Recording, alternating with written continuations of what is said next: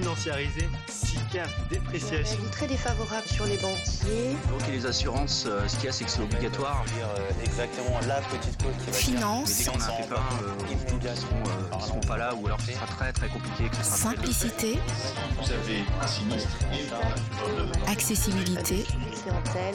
indemnisé. Sachant que là, dans la définition même, celui qui détient le savoir détient le pouvoir. Assez euh, le conseiller euh, serait la bienvenue. Up Echo, le podcast d'utilité publique. Alors bonjour à tous et bienvenue dans ce nouvel épisode de votre podcast EPECO. Euh, cette semaine, je suis ravie de recevoir Monsieur Sony Dedieu, qui est conseiller en gestion de patrimoine au sein d'un cabinet indépendant qui s'appelle le cabinet Mazarin, qui est situé dans le 14e arrondissement. Bonjour Sony. Bonjour Minetou. Bienvenue. Euh, alors Sony, pour démarrer, euh, je pense que ce serait intéressant de reprendre des éléments qui sont très basiques, mais que des fois le grand public ignore au sujet de la gestion de patrimoine. Et donc la première question que j'ai envie de te poser, c'est comment pourrais-tu nous définir aujourd'hui la gestion de patrimoine? Alors, la gestion de patrimoine, moi je la définirais de, euh, de la manière la plus simple et la plus vraie possible, c'est euh, aider les gens. Aider les gens à préparer leur avenir, donc euh, en fonction de leurs objectifs et de leurs projets. Ça peut être préparer l'avenir de vos enfants, préparer la retraite, sécuriser votre avenir, créer un patrimoine immobilier, même générer du capital pour, euh, pour un projet qui peut être bien précis. Ça dépend vraiment de vos objectifs et euh, qui sont donc différents pour tous. Parfait. Et quand on parle de, de gestion de patrimoine, ça peut aussi être vu de manière très très large. Est-ce que tu pourrais euh, nous expliquer ou nous, nous- nous détailler aujourd'hui les domaines euh, qui, euh, qui concernent ou que comporte en fait la, la gestion de patrimoine? Alors, c'est c'est très simple. Chaque objectif que, euh, que je viens de citer s'accompagne d'un ou plusieurs investissements. Je vais donc intervenir sur euh, de l'immobilier sous toutes ses formes, de l'ancien, du neuf, des placements financiers, du placement le plus sécurisé en passant par euh, de la SCPI, ou des placements pour faire baisser votre impôt. C'est aussi tous les sujets qui, qui vont être liés à la transmission de votre patrimoine, à la recherche d'un financement ou encore à l'optimisation de la fiscalité. Pour intervenir sur, euh, sur autant de domaines, une des clés de la gestion de patrimoine, c'est d'être capable de s'entourer des meilleurs partenaires. Donc les partenaires immobiliers, des partenaires financiers, que ce soit des, courtiers, des banquiers, des notaires, autant de professionnels qui, euh, qui interviennent dans, euh, dans l'accompagnement de mes clients pour répondre à leurs objectifs.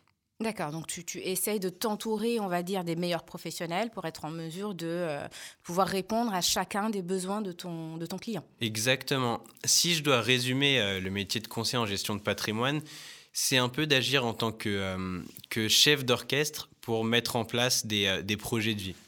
Parfait. Oui, c'est très très beau comme, euh, comme formulation.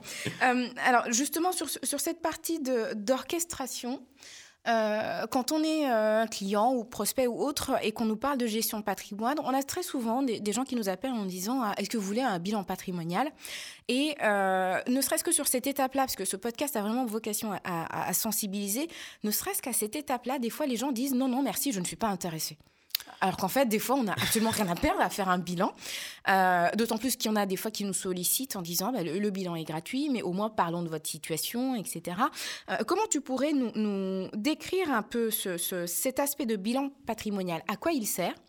Euh, Est-ce qu'on a raison de s'en méfier ou pas du tout? Et en quoi est-ce que justement il peut déjà nous aider, qu'on sollicite après le conseil ou pas, mais, mais voilà, qu'est-ce qu'on entend par, par bilan patrimonial? Parce que des fois, les gens sont très très méfiants et dès qu'on a le, le- le terme bilan patrimonial, ils peur. disent non merci alors qu'ils ne savent même pas ce qu'il y a derrière. Donc est-ce que sûr. tu peux nous en dire plus? Alors, le bilan patrimonial, ou, euh, ou aussi appelé audit patrimonial, c'est euh, le pilier de la stratégie. C'est le pilier de la stratégie et c'est aussi le début d'une relation qui, euh, qui va nous permettre, pour le conseiller en gestion de patrimoine, de prendre une photo de votre patrimoine financier, immobilier et surtout le plus important, comprendre votre objectif. L'audit patrimonial, c'est euh, comprendre la situation personnelle de son client, professionnelle, les projets, les objectifs, euh, et ça permet ensuite de lui apporter là où les solutions les plus adaptées possibles. Donc c'est euh, c'est une étape qui est obligatoire dans, dans la gestion de patrimoine. Voilà. Donc on n'a rien à craindre quand on, quand on nous dit de, de faire un bilan. euh, Rien à craindre. au lieu de dire non merci, on peut quand même y aller parce qu'à minima finalement, est-ce que ça nous engage à quelque chose après vis-à-vis du conseiller Alors, ça n'engage à rien. Un audit patrimonial, un bilan patrimonial, c'est vraiment faire le point sur, euh, sur votre situation et sur vos différents objectifs. Mais étant donné qu'on n'est pas engagé, euh, moi, le conseil que je peux vous donner, c'est de tester et d'oser. D'accord. Alors, en parlant de tester et doser, euh, ce, qui, retient beaucoup les gens au-delà de l'aspect, euh, on va dire, de l'aspect méfiant, c'est qu'on a aussi beaucoup de clichés par rapport à cette profession. Euh, et, ce podcast a aussi vocation, au-delà de la sensibilisation, à vraiment faire, euh, à casser un peu ce, genre de stéréotypes ou de barrières. Aujourd'hui, si tu devais euh, faire passer des messages à toutes les personnes, alors on va casser déjà un premier stéréotype, c'est ce côté où on se dit à chaque fois, alors la gestion de patrimoine, c'est pour les gens qui sont très riches.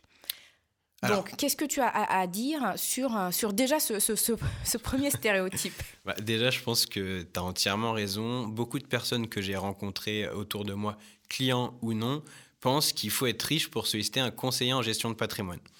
Mais si tu reprends les objectifs sur lesquels j'accompagne mes clients, euh, il n'y a pas besoin, il faut, il y a pas besoin d'être riche pour, euh, pour penser à préparer l'avenir de ses enfants.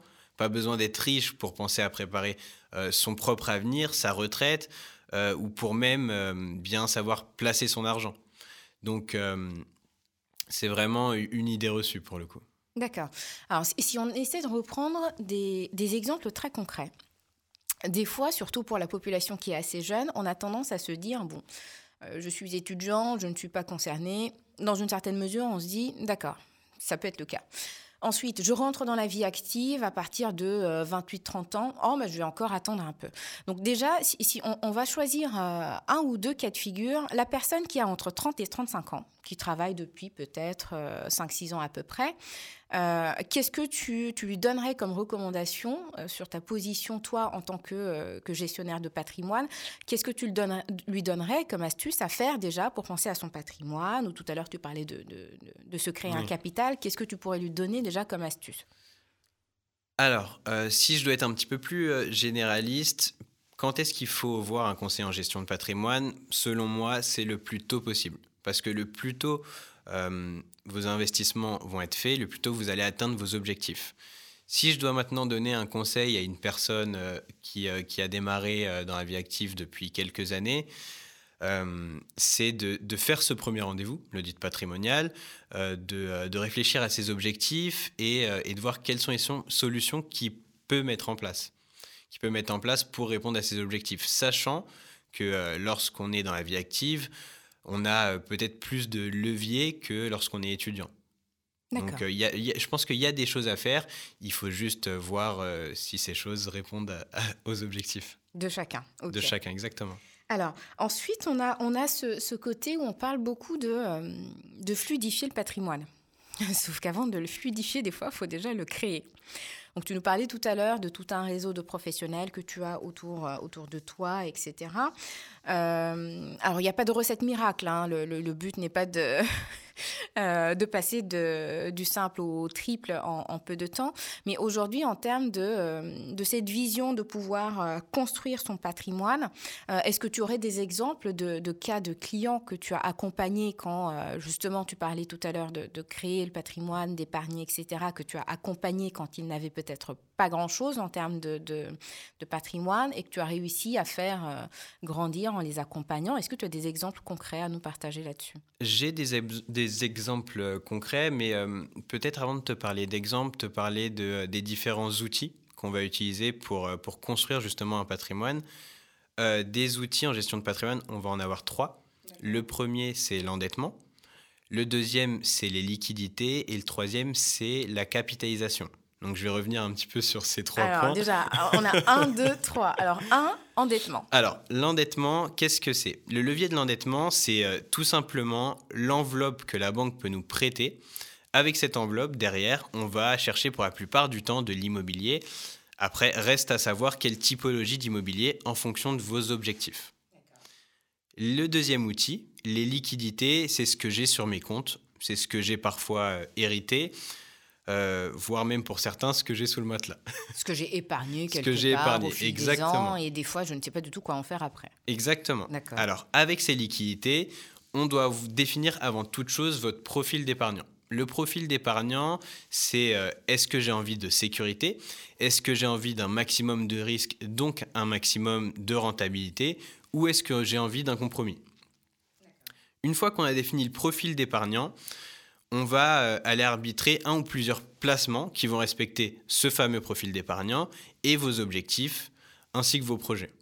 Alors, quand tu dis placement, est-ce qu'on est sur de l'assurance vie ou est-ce qu'on est sur, beaucoup d'autres solutions à, à part l'assurance vie? Alors, il existe une multitude de solutions. L'assurance vie, c'est euh, le placement qui est le plus connu. Oui. L'assurance vie peut répondre à, à certains objectifs euh, euh, d'épargne et de faire travailler son épargne, à voir qu'est-ce qu'on y met dans l'assurance vie quel profil on va avoir, quelle répartition entre euh, unité de compte et fonds euros. Après, je voudrais perdre personne, mais ce qu'il faut retenir, c'est que la partie fonds euros, ça va être la partie sécurisée d'un contrat d'assurance vie. Tout à fait. Et la partie unité de compte, celle qui va travailler un petit peu plus. Sachant que, euh, alors pour ceux qui nous écoutent et qui suivent euh, un peu les épisodes de PECO, euh, on avait déjà évoqué justement ce point sur le fait que les rendements des fonds euros sont aujourd'hui quand même très très faibles. D'où l'intérêt de penser aussi à d'autres d'autres solutions. D'où l'intérêt d'aller chercher peut-être un petit peu plus de risque pour un petit peu plus de rendement, effectivement. D'accord. Alors, à part donc cette, cette partie-là d'épargne, est-ce qu'on a, si, si, je te dis aujourd'hui j'ai 10 000 euros, bon c'est pas beaucoup. Mais c'est pas mal. Euh, et que je, je, ne veux pas les, les, mettre sur une assurance vie, qu'est-ce que tu pourrais me proposer d'autre, toujours sur cet aspect liquidité? Alors, ça va vraiment dépendre des objectifs et euh, des solutions. On en a plein. Avec ces 10 000 euros, qu'est-ce qu'on souhaite faire concrètement? Est-ce que euh, est-ce qu'on a besoin euh, Est-ce que l'objectif c'est d'avoir une épargne pour dans 5 ans parce qu'on a un projet bien défini et donc on a besoin de capital? Est-ce que on peut placer ces 10 000 euros euh, de façon plutôt sécurisée, de façon plutôt dynamique. En fonction de votre profil de risque et euh, de vos objectifs, on va avoir plusieurs solutions qui vont s'offrir à nous. Alors, te donner un exemple euh, concret sur du cas par cas, c'est un petit peu compliqué. D'accord, ok. Donc, on retient le côté épargné et après le faire en fonction de ses besoins, toujours partir du besoin du, du client, et ensuite de son profil de risque. Est-ce qu'il veut sécuriser ou euh, est-ce qu'il veut prendre un peu plus de risques pour avoir des rendements plus intéressants Exactement. Comment est-ce qu'on construit un patrimoine avec ces trois leviers, entre guillemets? On va soit utiliser l'argent de la banque et donc aller sur des, euh, sur des solutions de type immobilière, soit on a déjà épargné et donc on va utiliser les liquidités, ou sinon, ou en plus, on va utiliser le troisième levier, la capitalisation. La capitalisation, c'est mon épargne mensuelle, c'est-à-dire combien est-ce que je peux épargner tous les mois sans que ça me dérange dans mes dépenses du quotidien. Une fois qu'on a compris euh, ces trois outils et qu'on a défini vos objectifs, euh, voir quelles sont les, euh, solutions qu'on peut mettre en parallèle. Sachant que euh, l'idéal, c'est de pouvoir utiliser les trois leviers. Certains ne pourront pas et euh, cette marge de manœuvre, on la définit en fonction, de, en fonction de chacun, de la situation de chacun. Alors, je vois, déjà deux ou trois personnes en tête qui vont me poser la question et je préfère le faire maintenant. C'est quelle est la différence entre liquidité et capitalisation? Donc la liquidité, est-ce que c'est, euh, bah, j'ai mis euh, 100 euros par mois pendant X années et donc bah, je reviens à mes fameux 10 000 euros?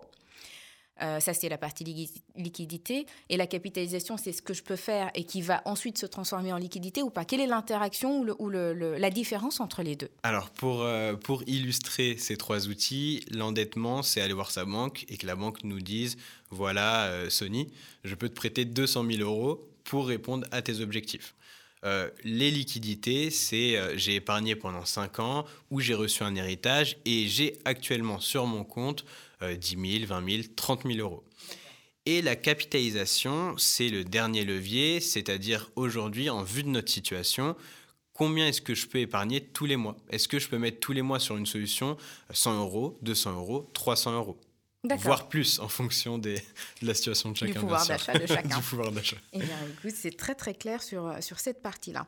Et pour, pour euh, alors, on va revenir justement sur le, le, le réseau de professionnels et euh, ça, ça, va nous permettre de clarifier aussi un point euh, qui est en lien avec la partialité des, gestion, des gestionnaires pardon, de, de, patrimoine.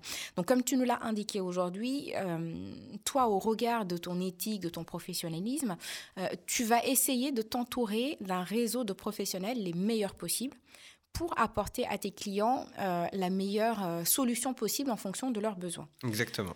en revanche, on a toujours ce côté de, public assez méfiant. Comment tu choisis ces professionnels qui vont t'entourer? Quelle est la relation et les interactions entre eux et toi? Et, qu'est-ce que tu mets justement sur la table pour pouvoir rassurer tes clients en leur disant que toi, tu es aussi le plus partial possible? Je, dis, euh, euh, je, donne un exemple. Si aujourd'hui, euh, bon, je reviens à mes fameux 10 000 euros, décidément, ils vont pas nous lâcher pour cet épisode.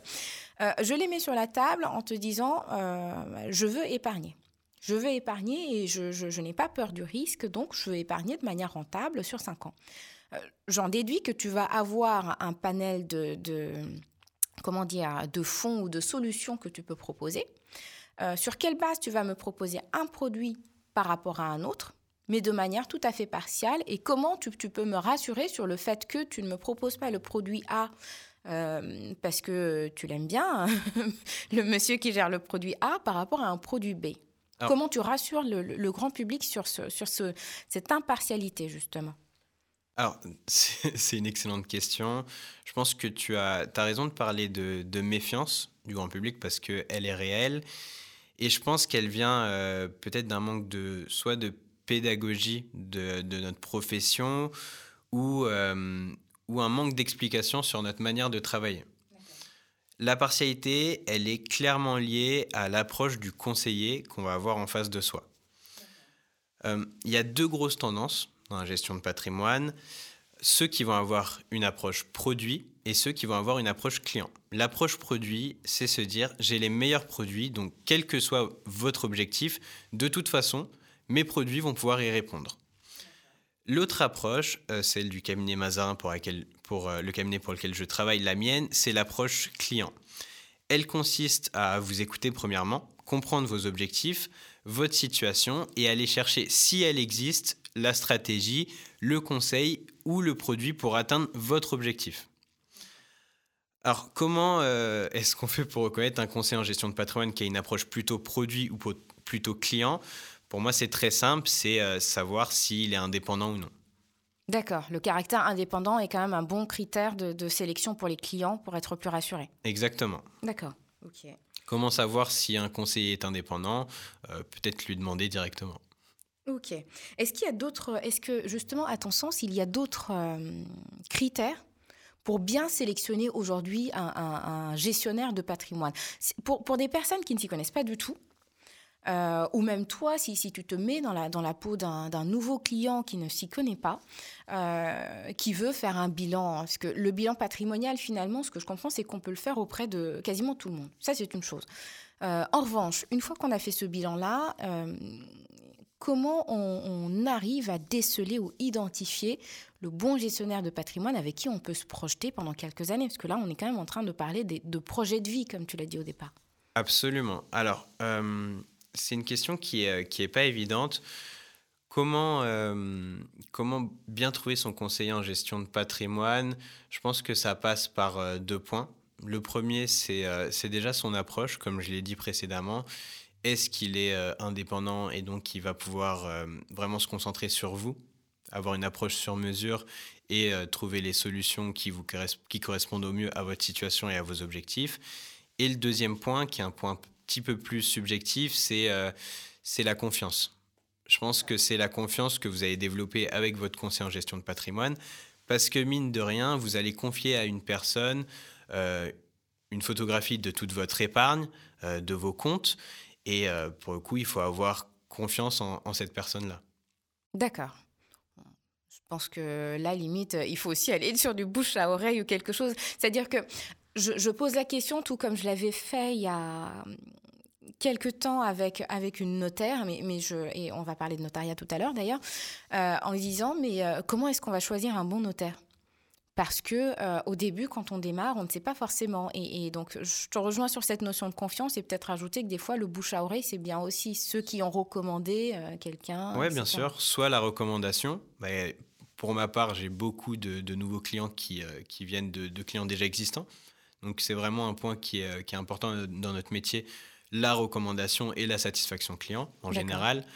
Euh, et d'autre part, se renseigner aussi euh, peut-être sur Internet avec maintenant euh, tout le système des, des avis Google ou, ou de la réputation. On, voit très rapidement quand, quand, on veut aller au restaurant, par exemple, si, si les avis sont désastreux, on va peut-être changer de restaurant. Mais là, c'est un petit peu la même chose pour, pour un conseiller en gestion de patrimoine. D'accord. Alors, au regard de, ce que tu nous as expliqué, moi, j'ai une, une, question qui, nous, qui, me, qui me vient en tête, c'est eh bien, le gestionnaire, finalement, dans, ta, dans ta fonction, tu vas accompagner un projet de vie, tu vas accompagner une famille, tu vas, tu l'aider à sécuriser, tu vas intervenir sur les aspects de transmission.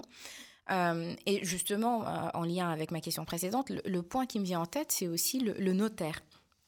Quelle est aujourd'hui euh, la différence, ou comment tu peux nous l'expliquer de manière simple, la différence entre un gestionnaire de patrimoine et un notaire? Parce que par moment, une fois qu'on a décrit la fonction, les gens peuvent penser à dire Ah ben oui, mais de toute façon, quand j'avais vendu mon appartement, j'avais un notaire, donc c'est bon. Alors, pour moi, la profession de notaire, euh, elle n'est pas forcément opposée à celle de, conseiller en gestion de patrimoine. Euh, on peut plus parler de complémentarité entre, euh, entre les deux métiers. Le notaire, au même titre que le courtier, que le banquier, que le promoteur, que la compagnie d'assurance, ça va être un des partenaires qu'on va faire intervenir en fonction du projet de nos clients. Donc le notaire, il fait partie de notre écosystème qu'on va mettre à la disposition de nos clients. Euh, le notaire, il va intervenir sur, euh, sur des missions euh, d'actes immobiliers, sur du conseil, notamment sur de la succession, sur un statut patrimonial, mais c'est vraiment pas opposé à notre métier. D'accord. Et est-ce que c'est la, même euh, relation que vous avez par exemple avec euh, les banquiers, euh, les assureurs. Aujourd'hui, si je viens te voir en tant que conseiller en gestion de patrimoine, que je veux, après avoir euh, acheté un appartement ou des choses comme ça, euh, tu vas forcément avoir un réseau peut-être de banques.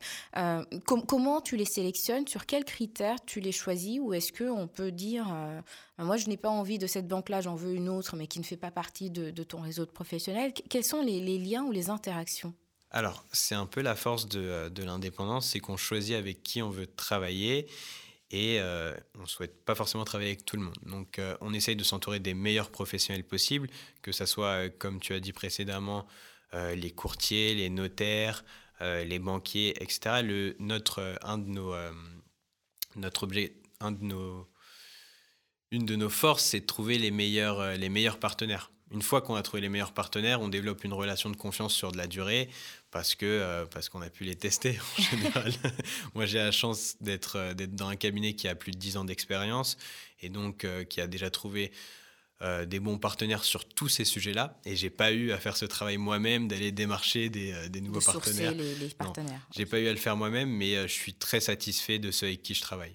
Et si je ne le suis plus, je, peux totalement euh, changer Être libre et, Être libre en de changer. changer D'accord. Euh, alors, si on revient un peu aux, besoins des particuliers, euh, est-ce que tu pourrais nous, alors pas forcément nous faire une photographie, mais nous dire un peu les, les sujets sur lesquels aujourd'hui les particuliers te sollicitent le plus? Parce que là, on a parlé de toute une palette entre immobilier, épargne, etc. quels sont peut-être les deux ou trois sujets les plus fréquents euh, pour lesquels tu es sollicité, ou en tout cas qui servent un peu de, premier pas vers le conseiller euh, en gestion de patrimoine pour ensuite s'élargir et aller un peu plus loin Alors, euh, il n'y a pas vraiment de, de, pardon, pas vraiment de, sujet type ou de, de, conseil type parce que chaque cas est complètement différent. Mais euh, si, je dois, euh, si je dois parler des, des, euh, des, sujets ou des dossiers qui sont le plus souvent cités, je pense que la réponse, elle est, vraiment, elle est à la fois culturelle et contextuelle. Culturelle dans un sens parce que la valeur refuge depuis des années et encore aujourd'hui, c'est la pierre. Donc ce qui revient le plus souvent, c'est l'immobilier. contextuelle parce qu'on a beaucoup de, de personnes qui viennent me voir euh, avec des objectifs liés à la retraite.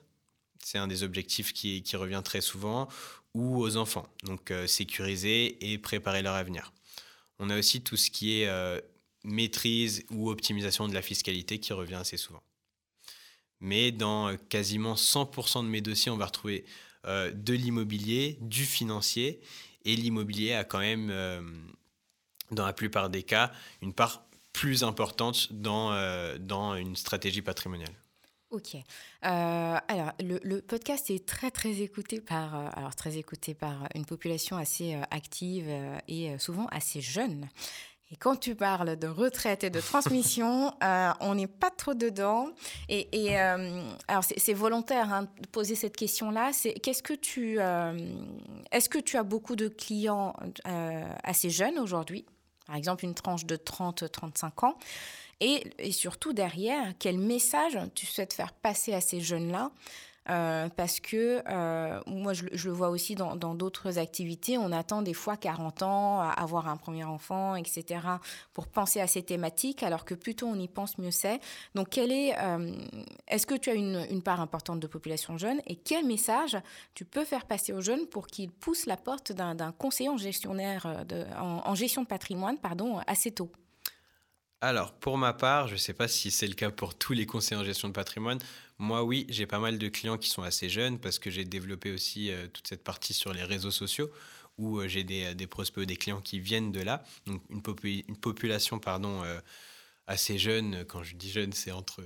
Il n'y a pas forcément Attention de... Attention Quand je dis jeune, c'est 30, 35, dans, dans, ces eaux-là c'est des personnes qui pensent déjà à leur avenir. Quand je dis retraite, on peut euh, peut peut-être se dire que c'est loin de nous, donc on n'y est pas du tout.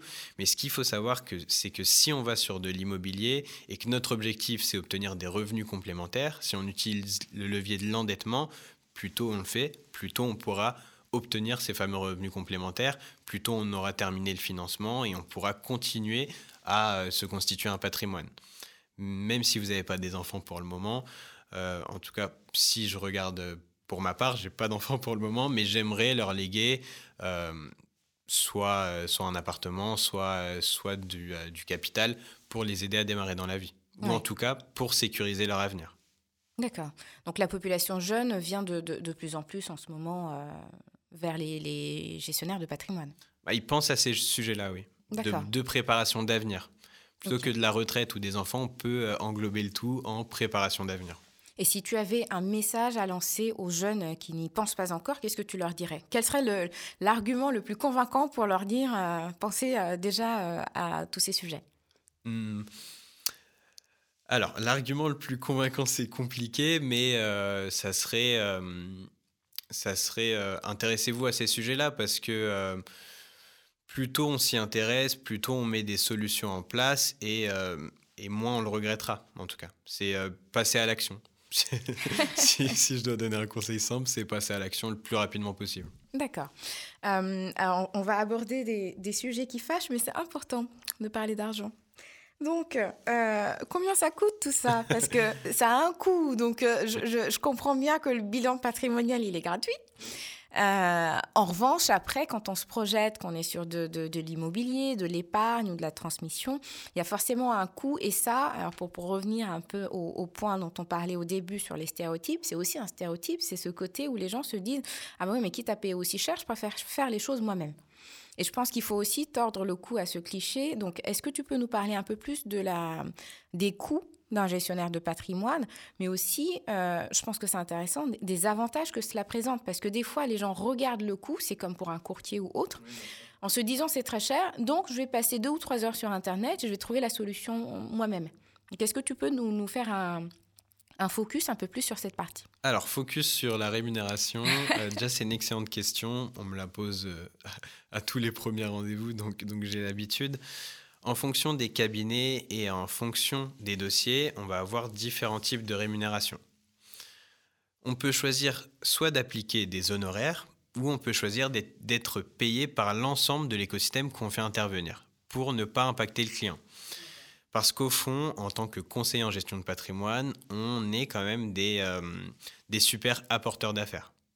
Donc c'est c'est soit honoraire en fonction du type de dossier, soit en tant qu'apporteur d'affaires on a de plus en plus de clients qui, euh, qui, nous demandent une forme de rémunération qui serait plus axée sur du long terme, euh, du type abonnement. Euh, actuellement, on est en pleine réflexion sur ce sujet-là, mais c'est peut-être quelque chose qui, c'est peut-être une piste, en tout cas, qui pourrait être intéressante. D'accord.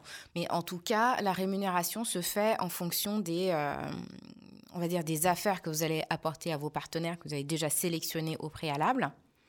Et euh, au niveau du client lui-même, en termes de frais, comment ça se répercute? Est-ce que c'est un pourcentage que vous lui faites payer ou pas du tout? Si je viens pour être accompagné euh, pour un projet de vie, euh, est-ce qu'il y a quelque chose que je dois payer à, à, toi, Sony de Dieu, aujourd'hui en tant que conseiller? Ou est-ce que tout ça est complètement transparent pour moi en tant que client et les rémunérations se font entre vos partenaires et vous? Alors, si on est sur le premier système de rémunération sous forme d'honoraires, euh, pour le coup, c'est un chèque à faire directement à Sony de Dieu. Et euh, ce système de rémunération, euh, il se fait lorsqu'on est sur des sujets assez complexes, par exemple de, de, succession, transmission d'entreprise. Donc ça ne concerne pas la majorité de mes clients. Pour la majorité de mes clients, la rémunération, elle se fait sous forme d'apporteur d'affaires et donc c'est directement c'est euh, en fonction de la, solution qu'on va mettre en place que je vais être rémunéré directement par un de, euh, nos partenaires. Donc c'est complètement transparent euh, pour le client. Pour le client. Eh bien, Sony, on arrive à la fin de, de, ce podcast qui a été très, très riche et très intéressant.